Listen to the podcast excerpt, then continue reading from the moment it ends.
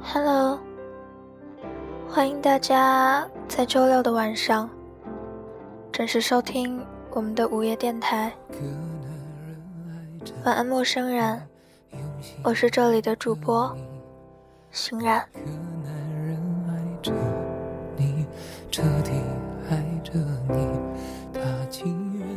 高中的时候，一见钟情，阳光洒在彼此的身上，时间比秒钟更加细密的频率，就这样一帧一帧的抚摸在年轻的脸庞。那时候，学校里流传着硫酸狂魔的故事。我是唯一能安心回家的，因为在身后的三米有个高瘦的身影，一直陪着我。推着车走过栀子花开、桂花开、腊梅花开。大选那天，大家拥挤着打开水。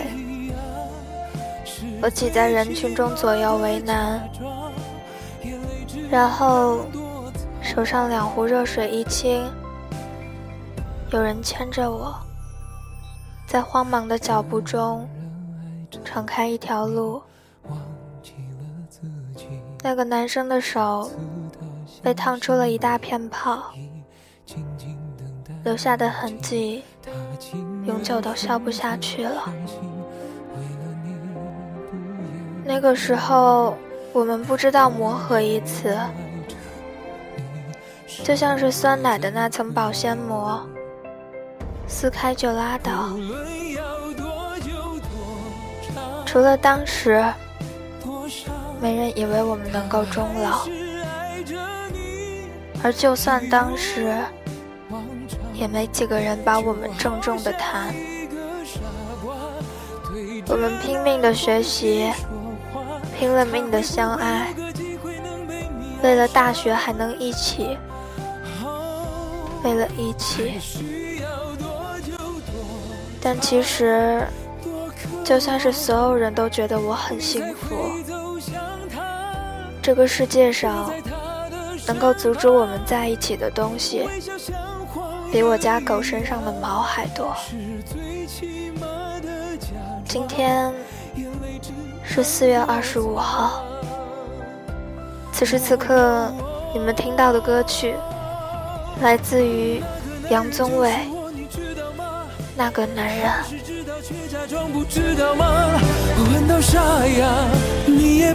还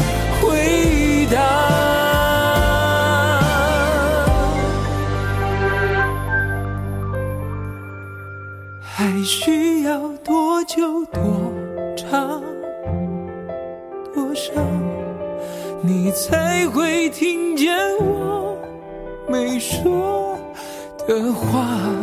坚强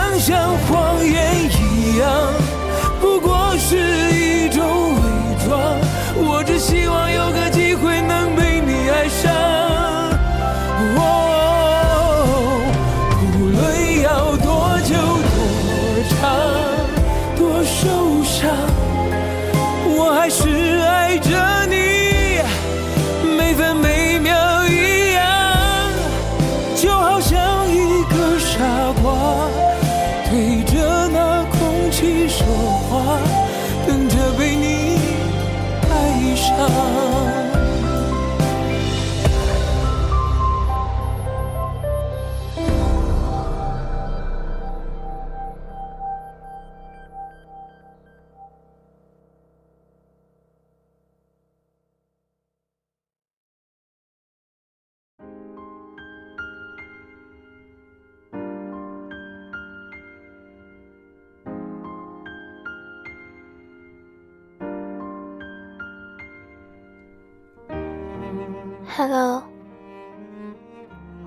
大家在周六的晚上准时收听我们的午夜电台。晚安，陌生人，我是这里的主播，欣然。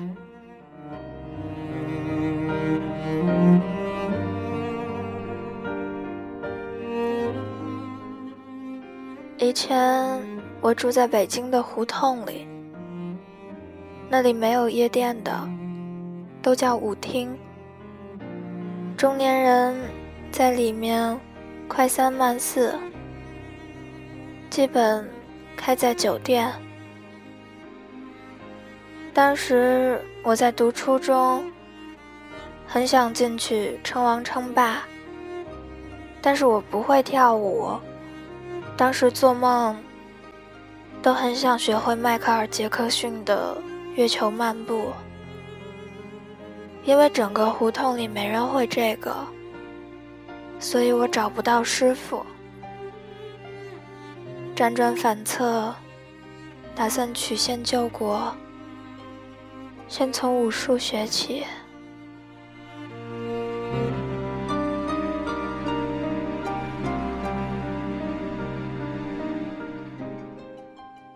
我当时想，要是站在舞厅中央，打一套太祖长拳，啪啪啪啪。连续几个鲤鱼打挺，利用燕子三抄水的原理，头上脚下咕噜噜的转，再接上太极拳。我左手一个慢动作，右手也一个慢动作，咔嚓，全身骨头脱臼，噼里啪啦，自己归位，那得多炫啊！文科班，肯定一群爷们儿能被我迷倒。这就是我为自己想的美好前途，很辉煌。其实考试，历史得了历史最低分，十二还是二十二，我忘记了。即使当时写信给一家武术学校。校长让我带好钱去报到，我怂恿班里一个男生跟我私奔，去武术学校深造，成为江湖传人。他考虑了很久，同意了。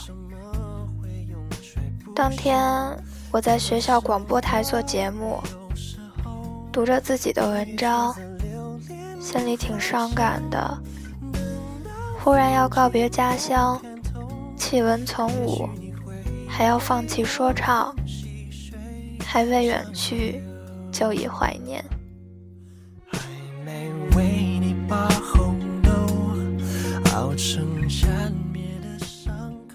当时晚自习上到一半，我背上书包，包里全都是火腿肠和茶叶蛋，站在门口。默默的等男生，一直等到自习课结束了，茶叶蛋吃掉了，特别饱，妈的，撑死老子了！男生没出现，正在我包火腿肠的时候，班主任拎着我的衣服往校门里拖，我绝望的看着夜空，火腿肠尘埃落地。第二天，哥们儿才知道，因为每举报一个坏学生，品德课就可以得到奖励分，所以男生义无反顾地告诉了我的班主任，我的伟大的计划，感觉再也爱不起来了。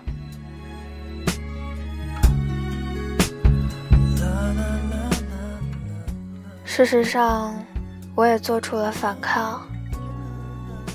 为了报复，所以从此赖床，不上早读。班主任喊我妈去也没用。我妈呢，又确实是忠实的赖床拥护者。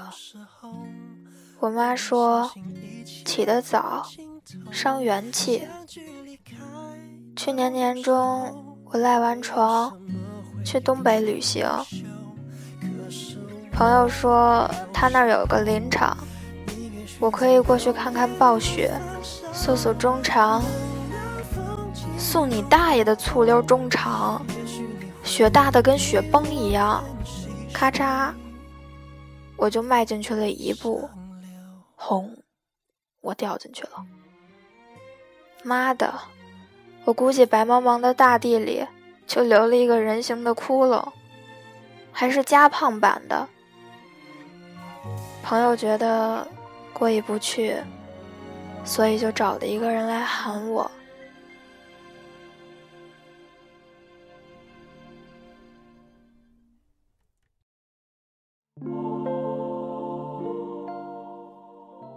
那哥们儿撑着俩杆子，在雪地上嗖嗖嗖，两三个漂移移到我的面前。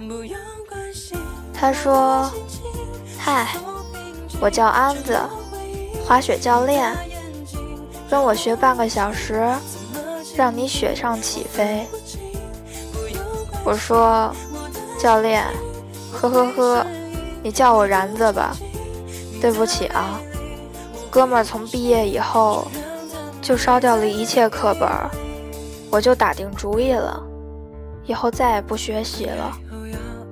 别跟我提学习，童年阴影，发开心。我们大眼瞪小眼，他手伸到怀里去掏东西，我很紧张。安子是东北银啊。东北银这个强硬起来，掏根绳子都能梆梆枪啊！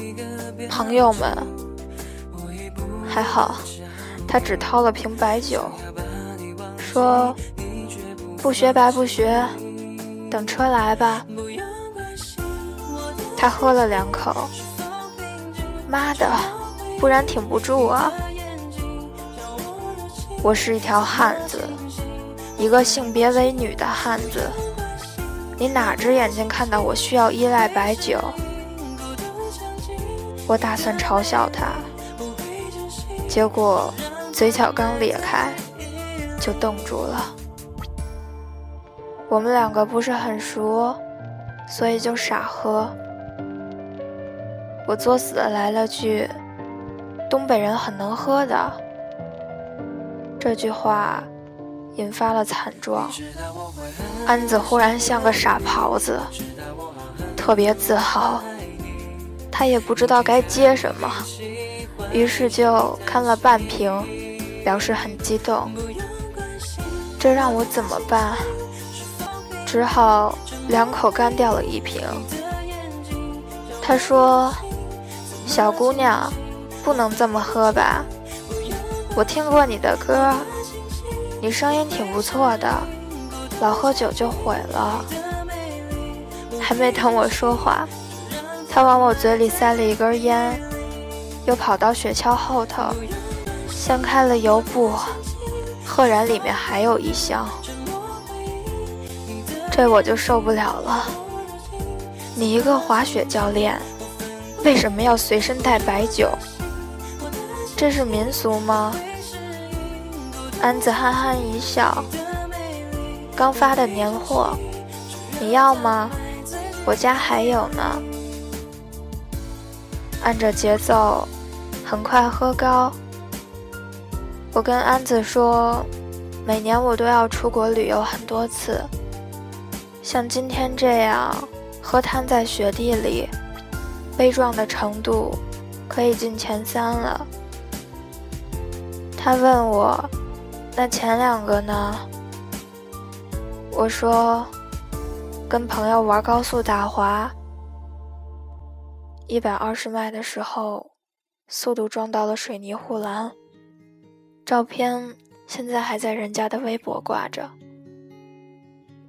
还有就是，恒河边打赌打输了，跟水葬尸体的合影，被警察追了很多街。毛里求斯喝过头，醒来发现断片儿，发现自己在飞机上签了生死合同，准备跳伞，还被我哥写到了文章里。最后哥们儿还录成了电台。还有就是被制作人骗到了度假村写新歌，被反锁，半夜爬水管溜出去，滑一脚挂在了三楼，还下着非常厉害的骤雨，哭了蛮久的。哎，我操，好像不止两个。我问他，那你呢？安子说，在新加坡。我说，你被土匪抢劫了吗？他摇摇头，被命运劫持了。我操，这要文艺起来了。他说，两年前有人给他介绍对象，韩国人。安子做出了一个非主流的选择。跟棒子谈恋爱，他说，大概东北话和韩语都崇尚嚷嚷，听着亲切。实际上，他内向的没吭一声，韩国人也在旁边远远地躲着他。后来，安子开始频繁地出国。他告诉我一个经验：经过他老人家多年的对比，发现韩国中老年旅游团是最便宜的，比自己单买机票合算。那时候他在另一片雪地里做教练，每隔两个礼拜就飞一次，整整一年。因为喜欢，努力变成蓄力。思念满弦拉上，一到时间就急急到达彼此身边。我听得很羡慕，异地恋我不是没有过，但是很痛苦，因为缺少柴米油盐的真实感情，往往两个人就是一个幻想的国度，争吵。是千里的奔赴，美好的是举国同庆的节日。见面短暂，所以盛大无比。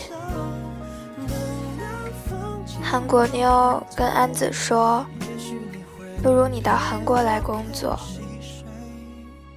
安子就是想学韩语，他保证能够攒钱，立刻考证。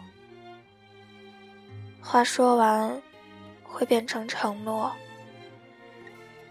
安子工作开始不要命了，只要眼睛能睁着，就接活。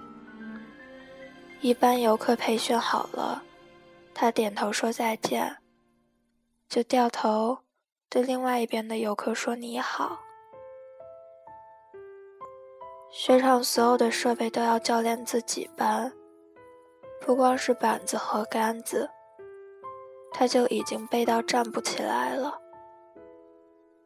有一次上完课，滑雪服里倒出了半盆的汗，安子倒了，发烧、肺炎。韩国人给他打电话，他没法接，手机在临时休息的小木屋里叮叮当当的。安子却梦到了女朋友跟他说话，女朋友说，马上就能真正的在一起了。安子迷迷糊糊的想，真正，啥叫真正呢？是这样的，在一起，不是光说这三个字，在一起。要歪歪头就能靠到肩膀，在一起时你高不高兴，健不健康，我真的可以看到。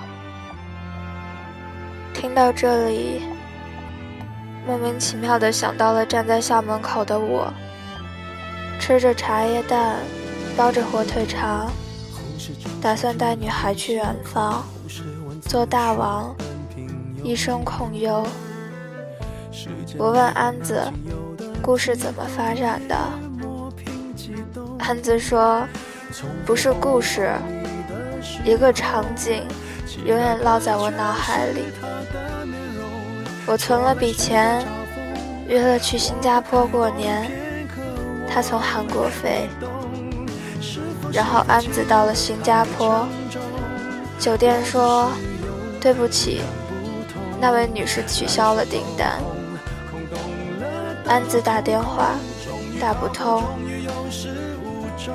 酒店老板晃着头，跟他说，建议他找个地方安顿。这给了安子一点支撑。他疯狂地寻找着宾馆，暂时不用去想发生了什么。脑子里冒出他，安子立刻想到。在哪儿？半夜凌晨，安子攥着一张卡，在异国街头摇摇晃晃，在便利店买了一打酒，坐在台阶喝，然后喝倒在路边，进了警察局。他说那个时候喝到了，不知道自己在哪，数了数身上的钱。连坐机票都不够，打电话给老同事、老领导借钱，这是我这么大最难堪的事情，难堪到死。安子现在跟我说，还是面红耳赤的。要面子的男人，真的挺可怜的。但其实那些人都没有借他钱。但这不是最耻辱的。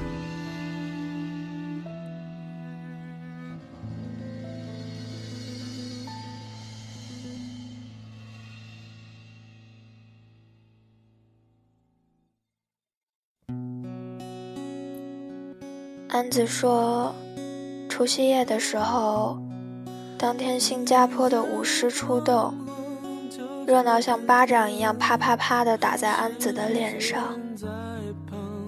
最后一个发小解救了他，也没问他为什么，让他好好待着。发小订票，领他回去。安子没有听话，他第一次精明的想起来，这之前订了一个游轮，除夕夜的游轮，他想在游轮上和韩国人求婚。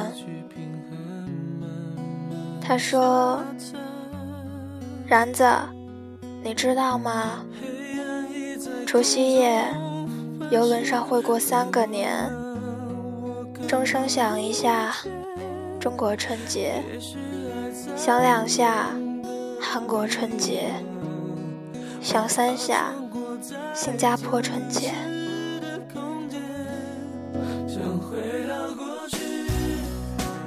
安子。站在游轮的甲板上，海风吹起，让他想起雪扑面而来。三下钟声，他想跟韩国人说：“新年好，嫁给我。”十二点将至，甲板上响起了第一声，安子。对着甲板上的人声鼎沸和喧闹的人群说：“新年好。”第二下，准备好的台词忽然忘光，因为排练里从来不是一个人的情况。第三下，安子轻轻地对自己说：“我想回家了。”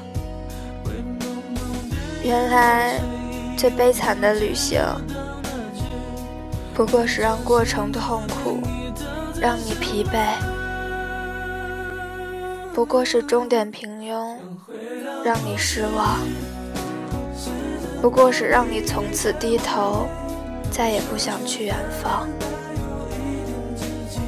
雪橇后面的白酒没有喝完，还有一半，我们在雪里逐渐清醒。朋友来接我，我想起来飞机上看报纸，科学家说这样很有道理。科学家说旅行好啊，失恋了还能迅速止痛，疲惫了就能加血加蓝。朋友圈发一发，这是个社交利器。现在想想。科学家这群狗逼很了不起的，至少我想不到这种理由。就像放不开的梦境，我也回不去现实。然而，在旅途中，没有人能喊住你，所以该起床了。